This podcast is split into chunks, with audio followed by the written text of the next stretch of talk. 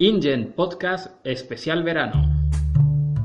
Hola, bienvenidos a este programa especial de verano. Soy Sergio Reyes y conmigo está Marc Barbeta. Hola Sergio. La verdad es que tenemos que dar las gracias a toda esa gente que ha escuchado y sigue este podcast. No nos esperábamos tan buenos resultados y estamos encantados. Y como agradecimiento, hoy vamos a hacer un adelanto de la próxima temporada. Pero antes vamos a desarrollar un concepto que nombramos en el programa sobre seguridad móvil y que nos han pedido que comentemos. Se trata de las VPN. Mark, en Ingens Network trabajamos con VPN todos los días. ¿Qué puedes explicarnos de esta tecnología? Bien Sergio, VPN es el acrónimo de Virtual Private Network, o lo que es lo mismo, una red privada virtual.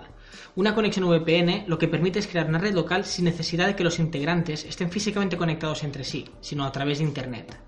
Obtienes muchas ventajas de la red local y una mayor flexibilidad y la conexión se desarrolla a través de Internet. Por ejemplo, podríamos poner una conexión desde un punto a otro punto del mundo. Todo su tráfico sigue yendo desde el dispositivo al proveedor de Internet, pero de ahí va directo al servidor VPN, desde donde partirá al destino. Idealmente la conexión está cifrada, de modo que el proveedor de Internet realmente no sabe a qué estás accediendo. A efectos prácticos, tu dirección IP es la del servidor VPN. Muchos aspectos es como estuvieras físicamente ahí, conectándote a Internet. Podemos destacar dos tipos de conexión VPN, entre ellas la VPN Site-to-Site, que es la conexión punto a punto, donde podríamos poner un ejemplo de una delegación en Madrid y otra en Barcelona, conectadas a través de una VPN. A efectos prácticos, Madrid y Barcelona estarían en la misma sede, en la misma red. Y otro ejemplo sería el de acceso remoto. Esta es una de las, digamos, de los ejemplos que se utilizan más de VPN. Eh, pongamos una persona que no trabaja en su oficina se va de viaje una persona con movilidad y que a través de una VPN de acceso remoto puede estar siempre conectado a la red local de su oficina. Otro aspecto que me gustaría remarcar de las VPNs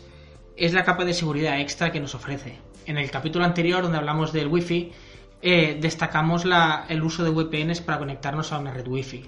Con la VPN lo que conseguimos es una encriptación más, aparte de la encriptación web que nos pueda proporcionar el punto de acceso, con la VPN añadimos otra encriptación más, lo que hace que sea totalmente imposible descifrar estas, estas comunicaciones en una red wifi. Me gustaría destacar también otro, otra de las funcionalidades de las VPNs y que cada vez están cogiendo más protagonismo, y es el hecho de que con la VPN podemos saltarnos lo que es la, la restricción geográfica. Para entendernos, supongamos una página que está hospedada en Estados Unidos, que no es accesible desde algún otro país del mundo, como podría ser Rusia o podría ser China con un servicio VPN nosotros podríamos levantar una VPN contra un servidor que está en Estados Unidos y de esa manera saltarnos esa restricción que tenemos. Hay varias alternativas, bueno, hay varias ofertas de VPN, muchas de ellas gratuitas y que funcionan muy bien, como podría ser TunnelBeer o podría ser hola.org.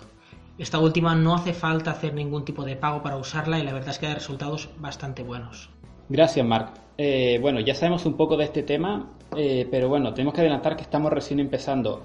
Hablaremos mucho más en detalle de las VPN, de la SSL VPN, cuando ya toque hablar un poco más de, diferentes temas de virtualización. Eh, vamos a tomarnos muy en serio todas estas tecnologías que puedan hacer que las empresas sean mucho más eficientes y más competitivas, porque esa es la función de Ingens Network. Eh, bueno, ahora vamos con el adelanto de lo que veremos a partir de septiembre. Como, habíamos dicho, el tema de la virtualización ha funcionado muy bien, seguiremos en, en, esa línea y hablaremos de las mejores soluciones de backup y replicación para mantener toda la información de forma segura, para que en caso de sufrir una encriptación, robo o diferentes problemas, siempre podamos recuperar nuestros datos. También hablaremos de tecnologías que son posibles gracias a la virtualización, como pueden ser los servicios en la nube, el cloud computing y sus ventajas a la hora de trabajo en diferentes terminales y localizaciones. Soluciones como la VDI, que permiten ahorrar mucho dinero en hardware por medio de escritorios remotos, virtualizados almacenados en un servidor virtual. Eso tenemos que verlo porque es una alternativa muy interesante que se puede aplicar además en muchas empresas.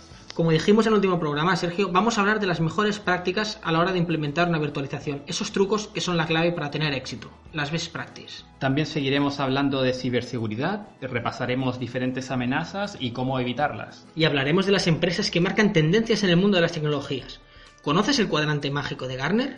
¿Qué tal están posicionados los gigantes? VMware, BIM, Cisco, MC, Microsoft y Dell, entre otros. Y terminamos este programa diciendo que el primer capítulo de la segunda temporada revisaremos un caso de éxito de virtualización de un cliente con sedes en Alemania y España, donde implementamos servidores EMC con tecnología VMware, logrando muy buenos resultados finales. Lo analizaremos al detalle y contaremos todo lo que utilizamos. Esto es todo por ahora. Nos despedimos desde la quinta planta del edificio D de la Ciudad de la Justicia, Barcelona. Y recordad que si en vuestra empresa necesitáis asesoramiento o implementar soluciones tecnológicas optimizadas, podéis contactar con nosotros en info.ingens-medionetworks.com. Gracias a todos. Adiós.